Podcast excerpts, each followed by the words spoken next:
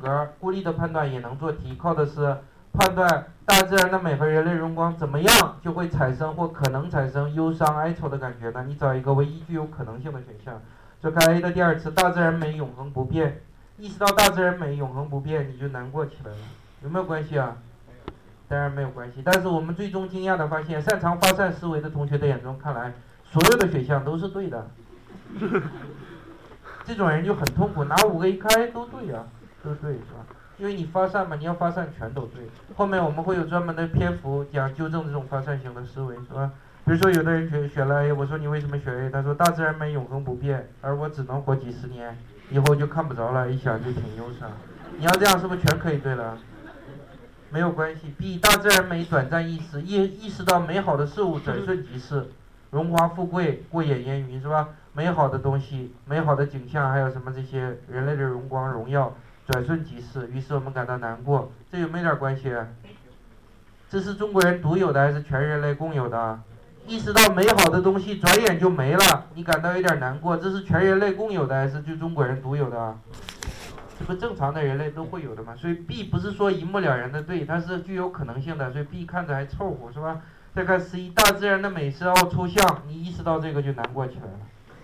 显然没有关系，除非你又发散说啊，大自然美时候出现，但我头脑简单理解不了，是的。你要有这种发散型的能力的话，所有的选项都对。再看 D，大自然美简单明了，一想到大自然美简单明了，你就忧伤了。一想我那么聪明是吧，还没怎么用脑子，这点就全理解完了，啊，挺浪费的是吧？你忧伤起来。E，大自然的美狂野，这不一看就捣乱的选项。最后我们五个全看完了，发现第二空格。没有一个干净利落的必然对，但是有一个有点可能性沾点边儿，看着是一句人话的，是不是只有 B 的第二词？所以这道题无论前面做后面做，至少三种方法都能合理的把它做出来。希望大家至少掌握一种方法，当然我希望你最能掌握的是第一种方法，是吧？第一种方法，整个句子给大家解释一下：说一些十七世纪的中国乐园不是一定要看起来让人快乐，他们显然是设计来激起一种令人愉悦的忧伤。这种忧伤源于这样一种意识，就是我们意识到大自然美和人类的荣光，这个 transitory 短暂易逝，是吧？我们解释一下，什么叫一些乐园是专门设计来激起忧伤的呢？有没有见过这样的乐园？好，这个里面的 pleasure garden 当然不是今天我们汉语现代汉语讲的乐园，指那种大众游乐游乐场所，是吧？有摩天轮什么，有过山车，不是那些地方。古代的。Pleasure Garden 指的是王公贵族、有钱人花了大量人力、物力、财力投进去以后建的亭台楼阁、园林式的建筑，建筑到处都是人工的美景，进去一看心情愉悦、舒畅一把。Pleasure 这样一个地方是吧？比如在北京，我们都知道像颐和园、好圆明园，过去就是西太后的 Pleasure Garden，指的是这样的地方，听懂了吧？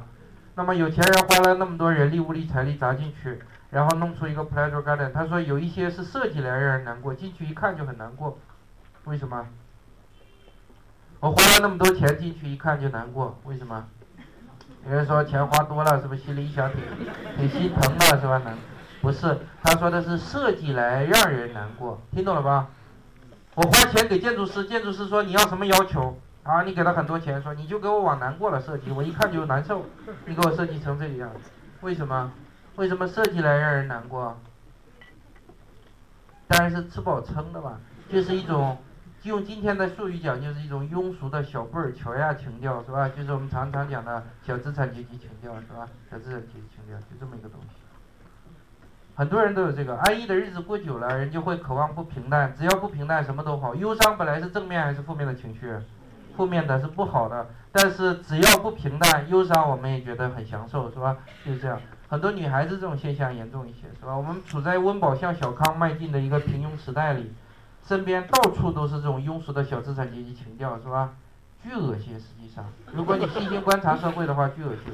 最让人忍无可忍的是这帮庸俗的小资产阶级情调的人，误以为自己很有品位，这是很让人感到痛苦的，是吧？他们其实比。普通的底层人民大众还庸俗，但是它是一种修饰过的庸俗，所以更加越发俗不可耐，是吧？你跑到书店里去看，到处都是印刷精美、内容空洞的弱智书籍。比如拿起一本书一看，印刷精美，上面一个标题“和莫扎特一起喝咖啡”，这不就脑子不好吗？真想骂脏话了，是吧？就是这种货色。细心观察的话，我们这个时代这么一个庸俗的时代，是吧？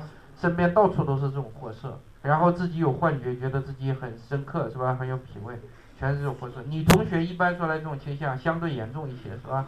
没有别的意思，就我们实际观察到客观现象就这样。比如说大学毕业了跑到外企去，辛辛苦苦一天加工作十二个小时，收入倒是不错，累得跟牛马一样，是吧？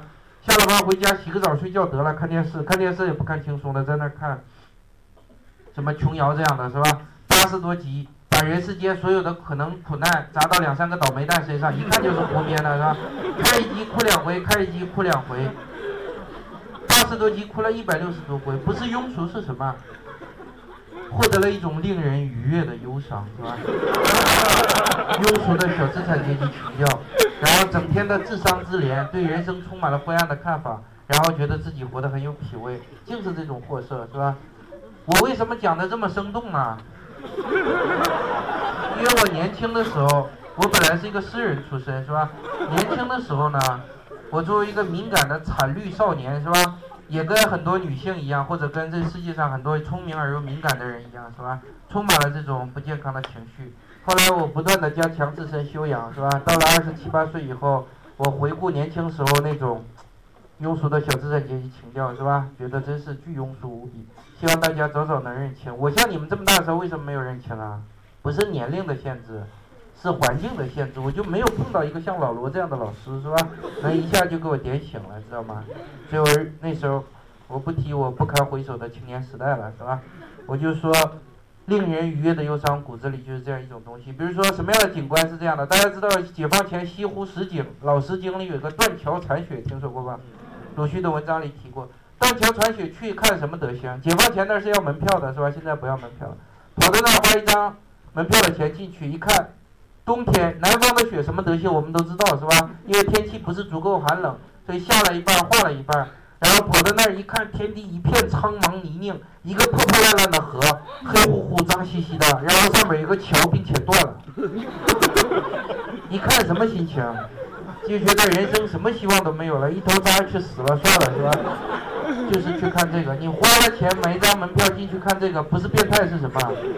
令人愉悦的忧伤，是吧？听懂了吧？有一些景观是设计来让人难过的，是吧？去从里面获取一些这种不太正常的，是吧？因为为为什么会产生这种怪异的情绪呢？就是平淡安逸的日子过久，人渴望不平凡的冲动导致的，是吧？你比如说战争年代。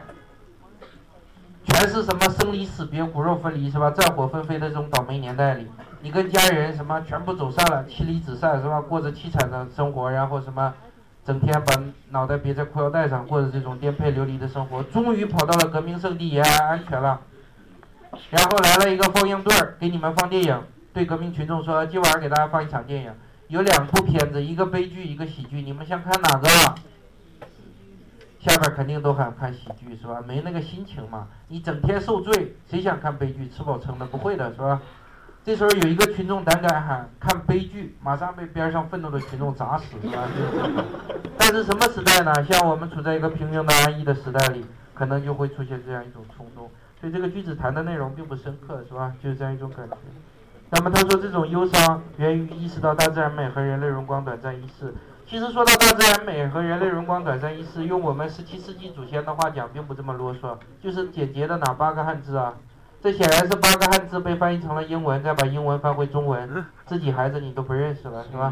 其实我们十七世纪的祖先说话并不这么啰嗦，你听一下，大自然的美和人类的荣光短暂易逝，放到我们的祖先讲这是是哪八个汉字？老百姓耳熟能详的，好景不长，荣华易逝，是吧？我们把它笨手笨脚的翻成英文，再把它笨手笨脚的翻回中文，得到一句啰嗦的话，是吧？我们祖先说话很简洁，好景不长，荣华易逝，不就是 transitoriness of natural beauty and human glory 的意思吗？是吧？